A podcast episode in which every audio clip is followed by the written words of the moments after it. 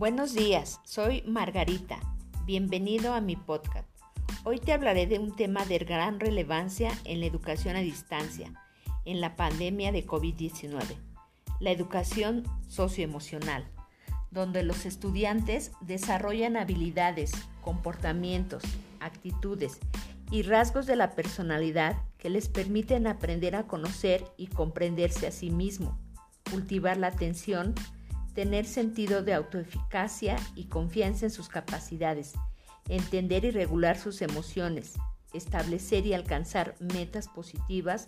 tomar decisiones responsables, mostrar empatía hacia los demás, establecer y mantener relaciones interpersonales armónicas y desarrollar el sentido de comunidad.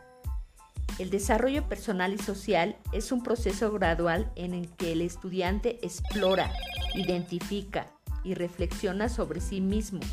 toma conciencia de sus responsabilidades, así como de sus capacidades, habilidades, destrezas, necesidades, gustos, intereses y expectativas para desarrollar su identidad personal y colectiva. Es necesario promover relaciones de convivencia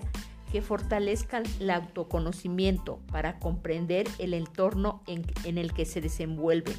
interactuar con empatía en grupos heterogéneos,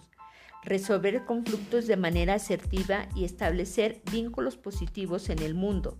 De esta manera, se pretende que los estudiantes sean capaces de afrontar los retos que plantea la sociedad actual, desarrollen un sentido de pertenencia a diversos grupos y valoren la diversidad cultural. Desde la escuela es necesario impulsar ambientes de colaboración y generar situaciones de aprendizaje en la que los estudiantes valoren la importancia de trabajar en equipo, compartir sus ideas y respetar los diferentes puntos de vista.